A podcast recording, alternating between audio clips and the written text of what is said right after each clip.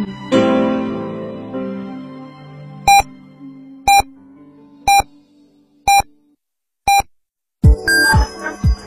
九九八提醒您，现在是北京时间十点整。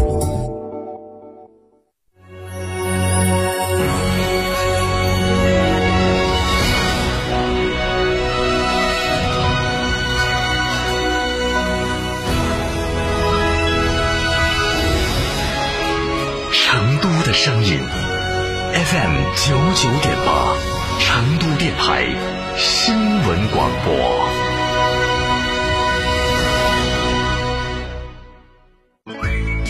乳胶漆没有个性，我不要；墙纸容易翘边，我不要；硅藻泥颜值不够，我不要。什么才是你想要？德国飞马艺术涂料，高端定制，超高颜值，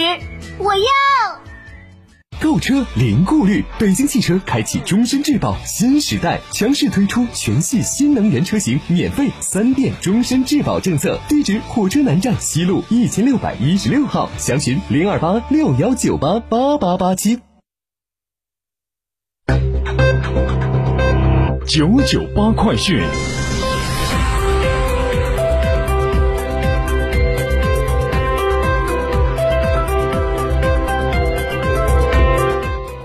北京时间十点零一分，欢迎收听这一时段的九九八快讯。五一小长假即将来临，市场需求恢复明显，或将迎来继清明节之后的客流量的高峰。二十六号，第三方测评机构发布了五一出行的预测及旅客需求分析报告显示，根据预测，二零二一年五一小长假全国预计将接待旅客超三亿人次。国内旅游收入预计将超过两千亿元，超半数的旅客选择错峰出行，成都仍是国内旅游的热门地。值得关注的是，前往武汉的意愿指数明显增强，热门航线北京到上海、北京到成都、上海至西安、昆明至西安等五一期间将更加繁忙。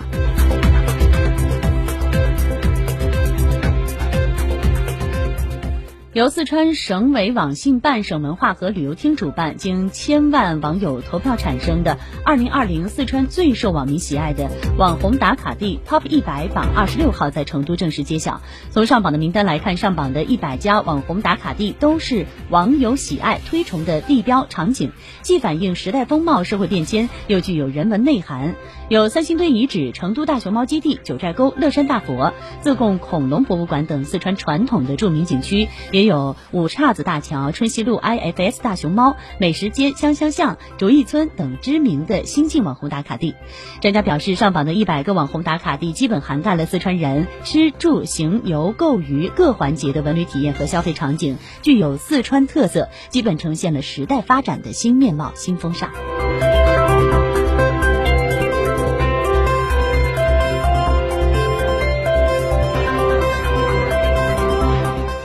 院历史绵延千年，萌芽于唐，兴盛于宋，延续于元，普及于明清，是我国重要的教育机构和学术研究场所。在历史上，草堂书院曾与文翁石室、杨雄墨池书院并称为成都的三大书院。本次即将全新亮相的草堂书院，经过四年的修葺，将于四月二十八号向大众正式开放。草堂书院位于杜甫草堂的大雅堂东侧，占地面积三千多平方米，主体建筑为三进四合院的传统建筑形式，与万卷楼、南院。东院、兰园、东院等附属建筑交相辉映，文艺盎然。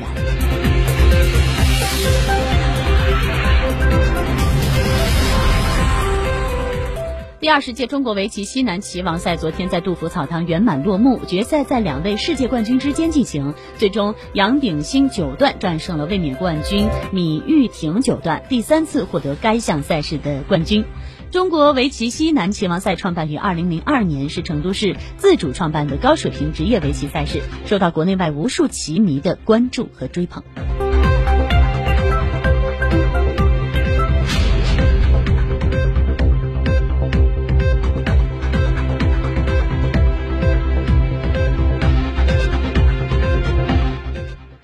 国际方面的消息，近期印度国内新冠疫情恶化。中国外交部发言人汪文斌二十六号在例行记者呃会上回答了记者的有关提问。汪文斌说，中方一直高度关注印度的疫情形势发展，对印度国内近期的疫情形势恶化表示诚挚的慰问，表示我们已经第一时间表明愿意帮助印方抗击新一轮的疫情，目前双方正在就此保持沟通。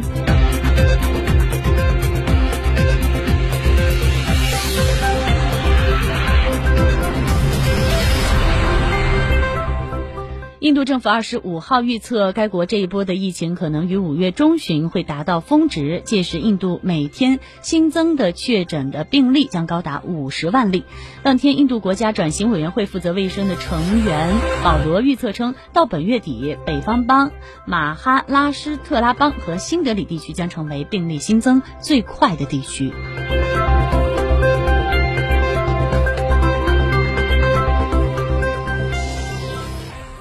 印度新冠疫情急转直下之际，路透社二十六号援引两名印度政府消息人士的报道称，印度联邦政府将不会进口新冠疫苗，但期望由各邦及企业安排进口。报道称，这项决定可能会拖累疫苗的采购。消息人士表示，印度总理莫迪领导的联邦政府希望借由保证向国内疫苗制造商采购，以支持本国疫苗厂商。报道提到，印度政府本月首次向国内疫苗厂商预先支付了疫苗购买款项。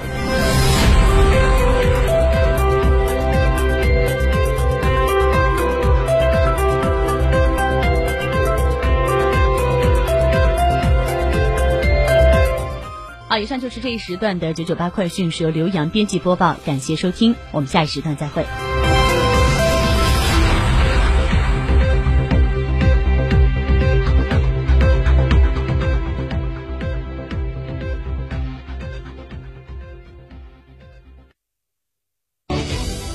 新房墙面，我选德国飞马；旧房翻新，我选德国飞马。艺术涂料，开启墙面装饰的定制时代。艺术涂料，墙面定制就选德国飞马。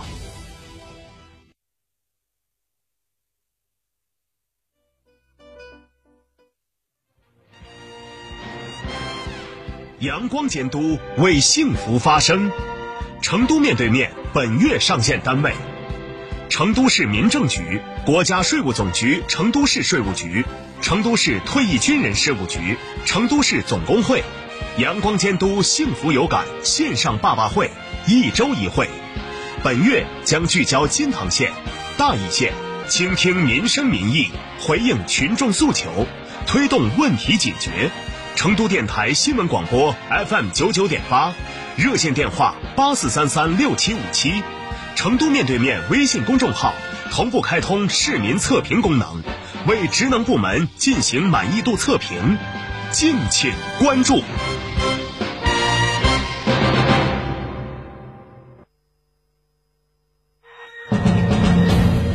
沟通民生民情民意，聚焦廉政勤政理政，对待每一件诉求，我们客观公正；对待每一个问题，我们直击核心。权威监督，公信责任。成都面对面，党风政风热线。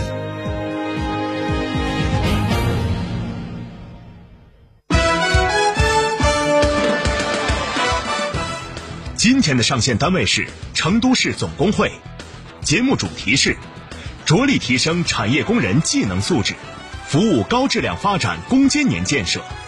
我们将重点关注五一劳动节即将到来，市总工会将如何加强对职工的思想政治引领。